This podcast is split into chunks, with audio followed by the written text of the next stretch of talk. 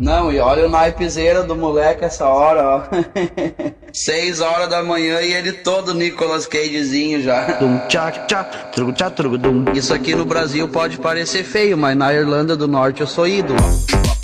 Olá, ouvintes. Me chamo Marcos, estou aqui com o Guto e somos entusiastas do sobrenatural. E hoje é dia de escurinho no cinema, hein? Juntos, vamos adentrar nos filmes e séries de terror mais esperados que lançarão em maio. E te deixar 6 horas da manhã, todo Nicolas Cagezinho já. Do tchá, do do tchá.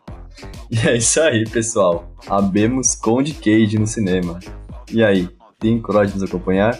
Então apaguem as luzes, coloquem os fones de ouvido e cubram muito bem seus pés. Está começando mais um episódio de Arraste para o Podcast.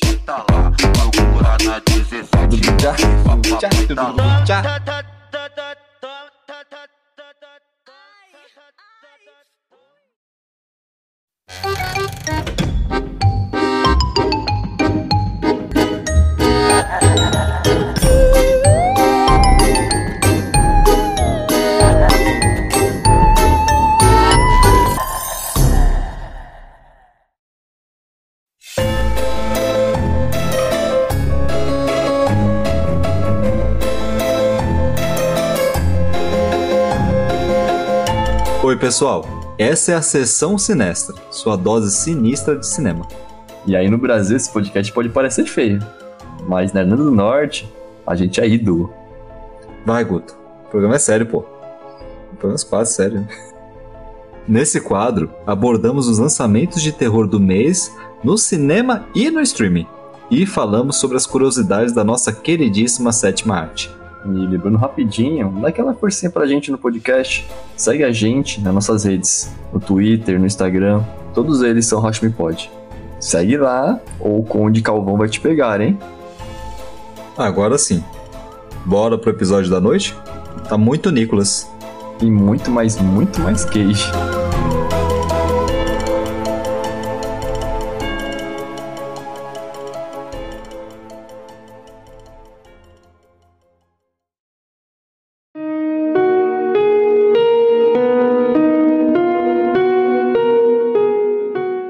Ouvintes, essa semana estreia Hanfield, dando sangue pelo chefe.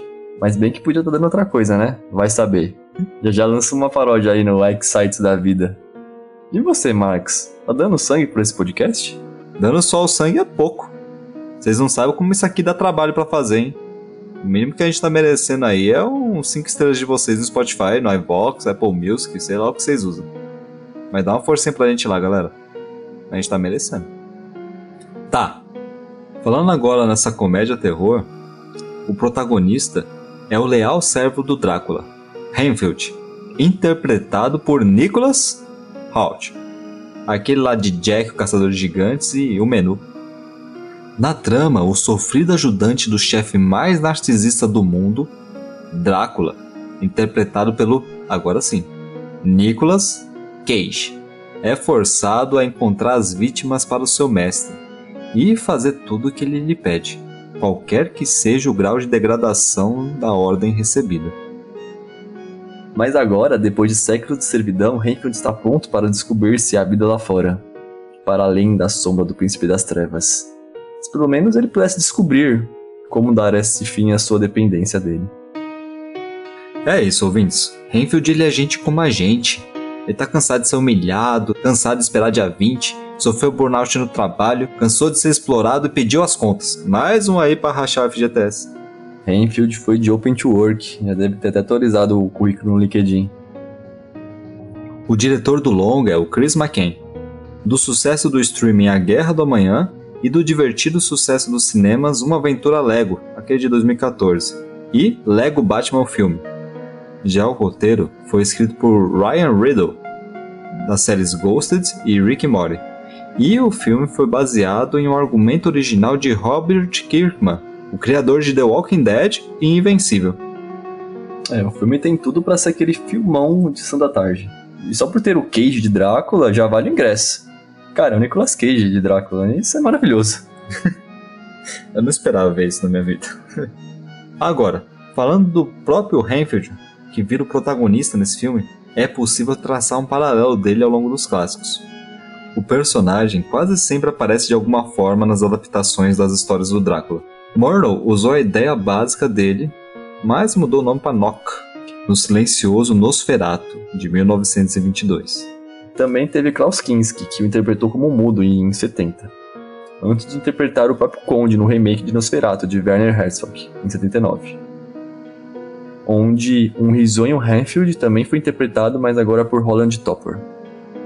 E também não tem como esquecer de Tom Waits, que interpretou uma versão memorável desse personagem no exuberante filme de 92, esse de Francis Ford Coppola, o Drácula de Bram Stoker, mais famoso de todos. Nesse filme, que realmente moldou a história do Drácula, e pode ser até um tipo de fonte para esse filme atual, ele é um servo e um familiar do Conde, e é devotado a ele, além do ponto da sanidade.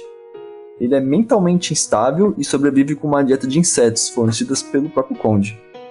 No livro original, uma de suas principais tarefas é ajudar o Conde Malvadão a transformar Mina Harker em uma vampira.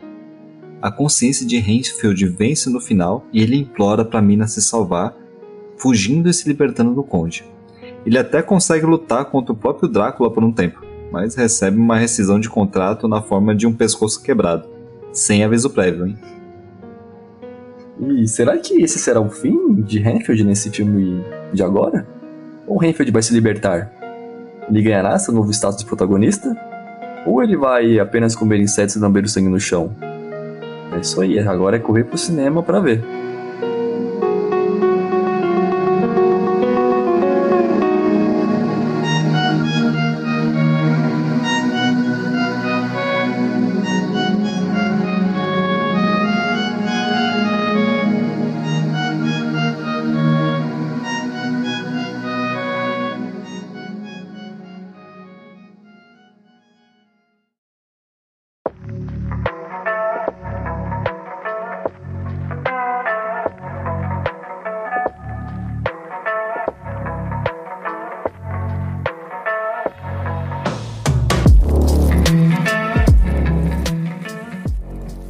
Legal esse negócio de trazer um personagem secundário pro protagonismo, assim. Igual fizeram com Hanford. Mas vai ser difícil tirar os holofotes do Sir Nicholas.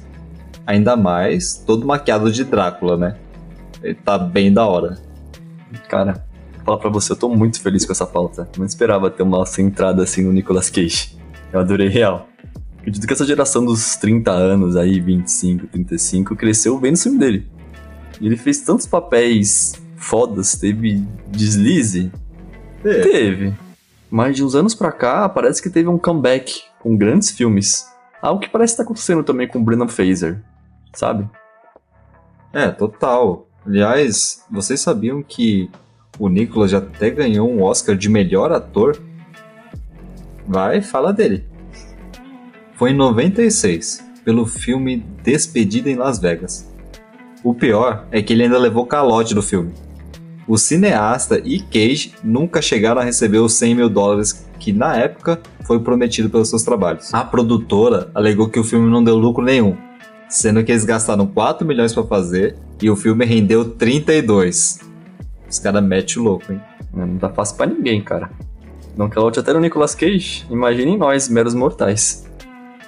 Mesmo saindo no preju, o Cage teve a sua carreira lançada ao estrelato, protagonizando nos anos seguintes A Rocha, com o Rota de Fuga e A Outra Fase.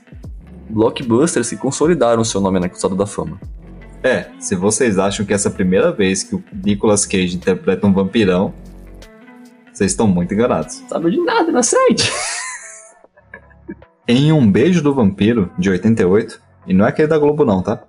Nicolas Cage é um agente literário que entra em um clima de loucura total depois que ele acredita que foi mordido por uma vampira e lentamente está se tornando um. Nesse filme, inclusive, ele come uma barata. Tipo, não é o, o vampiro come, o Nicolas Cage come uma barata real durante as filmagens. É possível assistir esse aí no streaming da MGM, lá no Prime Video. Mas foi em 96 que Cage ficou imortalizado como anjo no filme Cidade dos Anjos. Esse vocês já assistiram, né? Ah, Quem não assistiu Cidade dos Anjos? Toca até aquela música do Google Dolls. Na trama que se passa em Los Angeles, Uma dedicada cirurgiã fica arrasada quando perde um paciente durante uma operação. No mesmo instante em que um anjo, nosso Nick, que estava na sala de cirurgia, começa a se sentir atraído por ela. Escorreu uma lágrima aqui só de lembrar desse filme. Pra quem quer assistir, tá disponível na HBO Max. Cage também atuou em dois filmes de ficção científica. No filme O Vidente de 2007, ele é um mágico de Las Vegas que possui o dom de prever alguns minutinhos do futuro pelo menos no próprio futuro. Teria como ele salvar a cidade de um atentado terrorista com armas nucleares? Tem até uma cena em que ele vira vários Cages ao mesmo tempo. É tipo multi-Cages da sombra.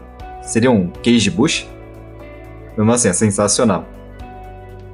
Enquanto em 2009, no filme Presságio, Cage é um professor de astrofísica que descobre que desenho de crianças que estão imaginando como seria o futuro pode conter previsões de catástrofes de proporções globais. Temos aí um Cage transformar o mundo de novo.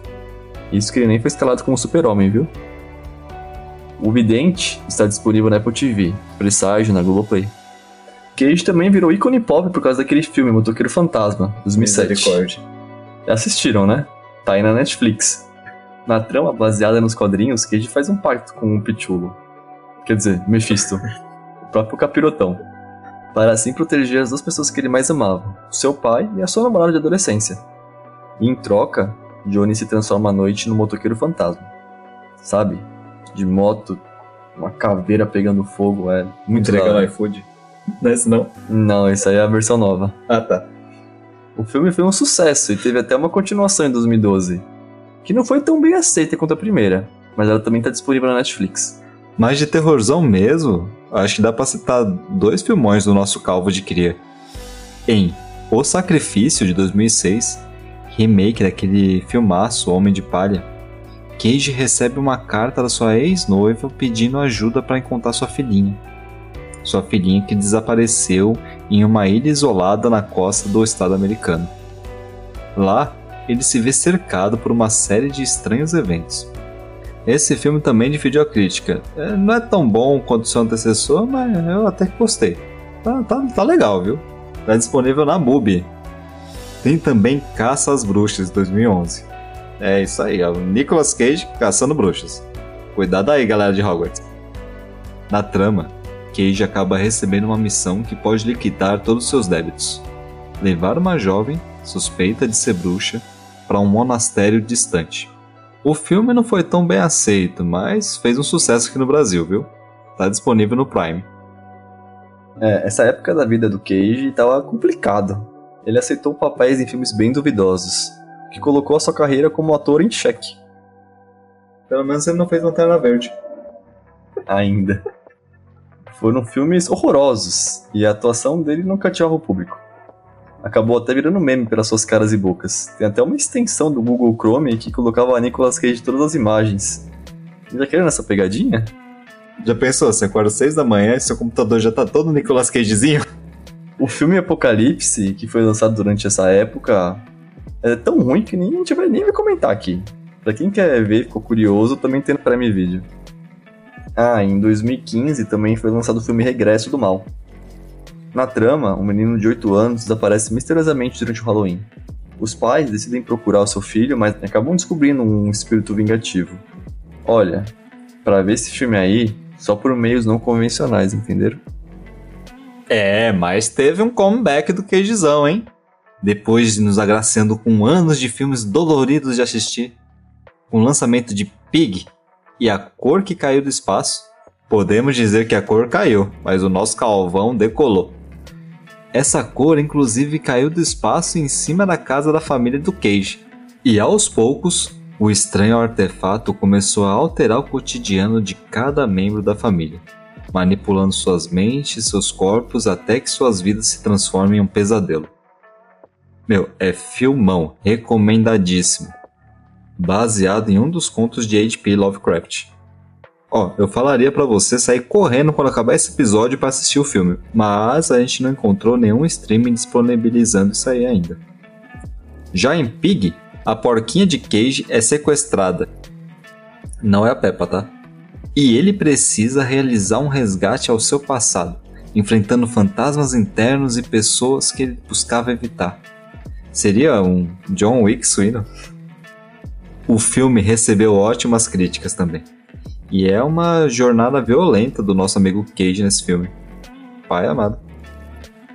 É, além desse filme de terror, Cage tá fazendo filmes bem legais nesses últimos anos, como em O Peso do Talento, em que ele interpreta ele mesmo. É um Cageception.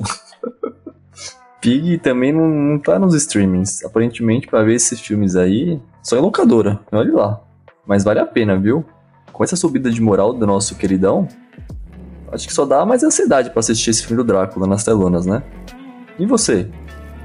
Vai correr lá para comprar seus ingressos? Tá disponível nos cinemas, viu? Quando assistir, manda aqui pra gente o que você achou do filme.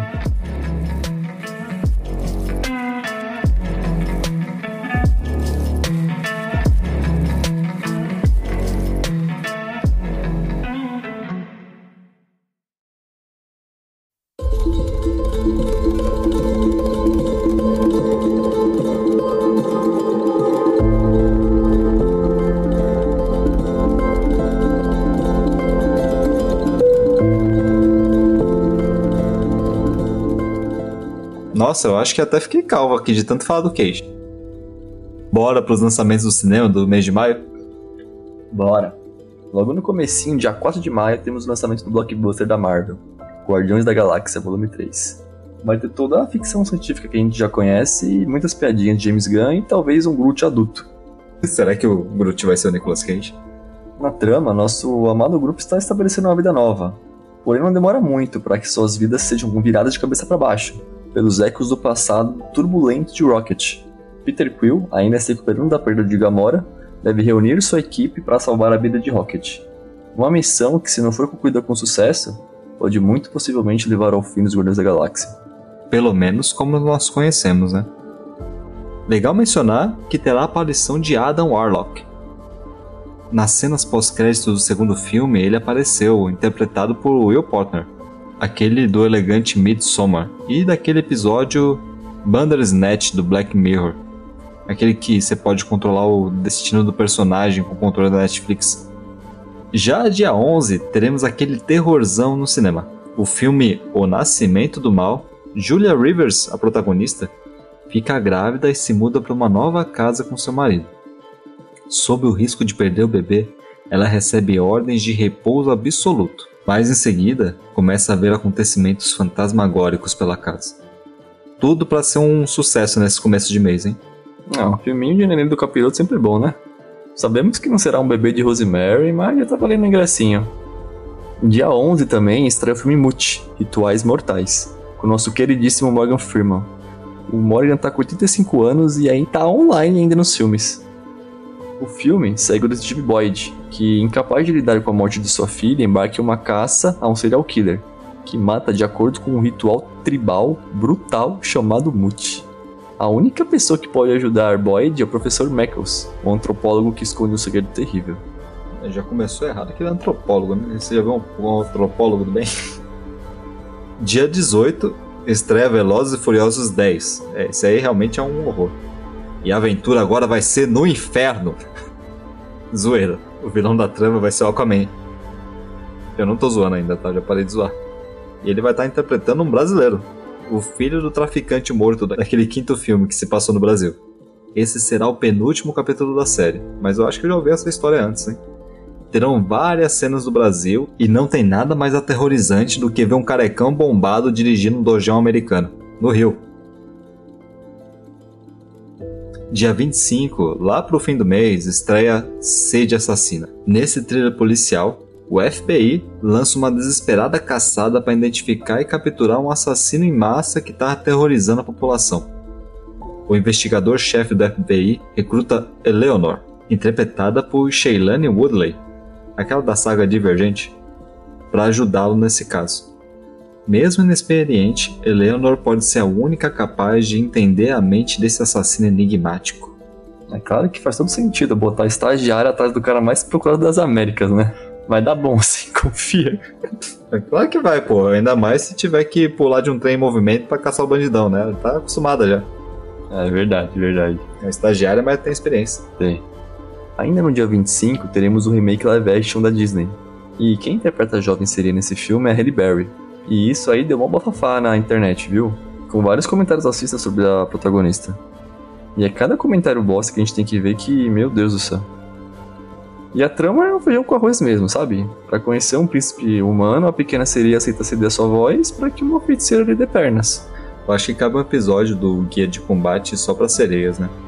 A história original da Pequena Sereia é, para dizer pouco, bizarra. E tem muitos relatos de marinheiros que avistaram seres como esses por aí.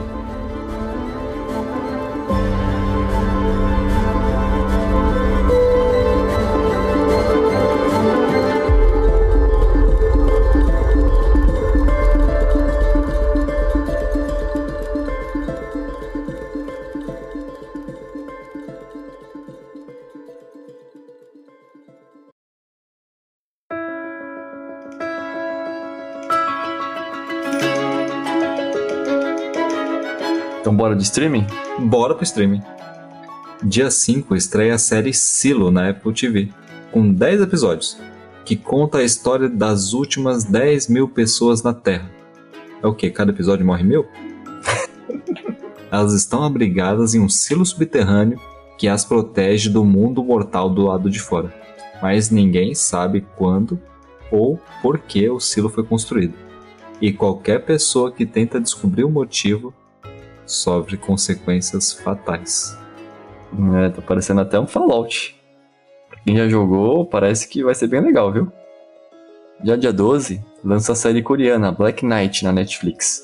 E é ambientada em um futuro distópico, no ano de 2071, onde a atmosfera terrestre se tornou irrespirável devido à extrema poluição. É tipo tentar andar no marginal, né? Isso, eles estão reproduzindo São Paulo. Ainda na Netflix, no dia 12, tem a estreia também de A Mãe. Perseguida por inimigos perigosos, uma assassina foragida, protagonizada pela Jennifer Lopes, sai do esconderijo para proteger a filha que abandonou anos atrás. Já no dia 23 de maio estreia o documentário Vítima Suspeita, no Netflix. Na trama, você irá acompanhar a jornalista investigativa que examina um padrão chocante. Mulheres jovens que contam à polícia que foram agredidas sexualmente, mas em vez de encontrar justiça, elas são acusadas do crime de fazer uma denúncia falsa. Loucura isso, né? É um dos documentários mais esperados do ano na Netflix e o assunto é muito importante, não percam. Como de costume, vamos colocar na descrição desse episódio a data dos filmes e séries que estamos falando aqui. Mas, se você não quer perder nada mesmo, aconselho você a seguir a gente lá no Twitter, arroba arrastmepod. Sempre quando tiver uma novidade, a gente vai twittar lá. As estreias também. Como é que acontece alguma estreia surpresa? Segue lá a gente que a gente vai avisar também. Assim ninguém vai perder nada. E é bem mais prático do que ter que ficar olhando o calendário, né? É. Ou não, não sei.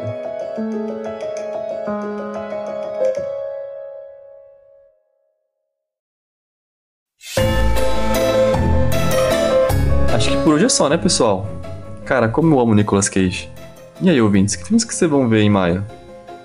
Manda pra gente aí no arroba ou no nosso e-mail, arrastmepod.gmail.com. Aproveita e manda o seu filme favorito do Nicolas Cage também, tem bastante opção. E não se esquece de se inscrever no nosso podcast, tá? Pode apertar para seguir a gente aqui ou o que for. E dá aquelas 5 estrelas, avalia a gente aí se vocês gostaram. Se vocês não gostaram, não avalia não. É, deixa pra depois. No próximo vocês gostam. Então é isso, até a próxima e lembre-se de cobrir muito bem seus pés à noite. Senão já sabe, né?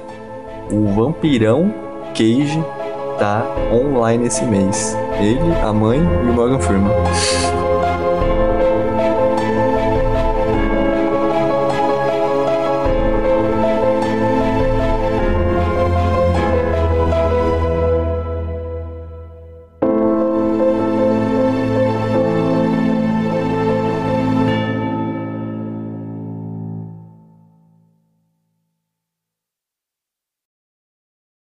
Ainda no dia 25, teremos o remake live action da Disney. De A Que Pena Seria. Quer dizer, A Pequena Sereia. Vai.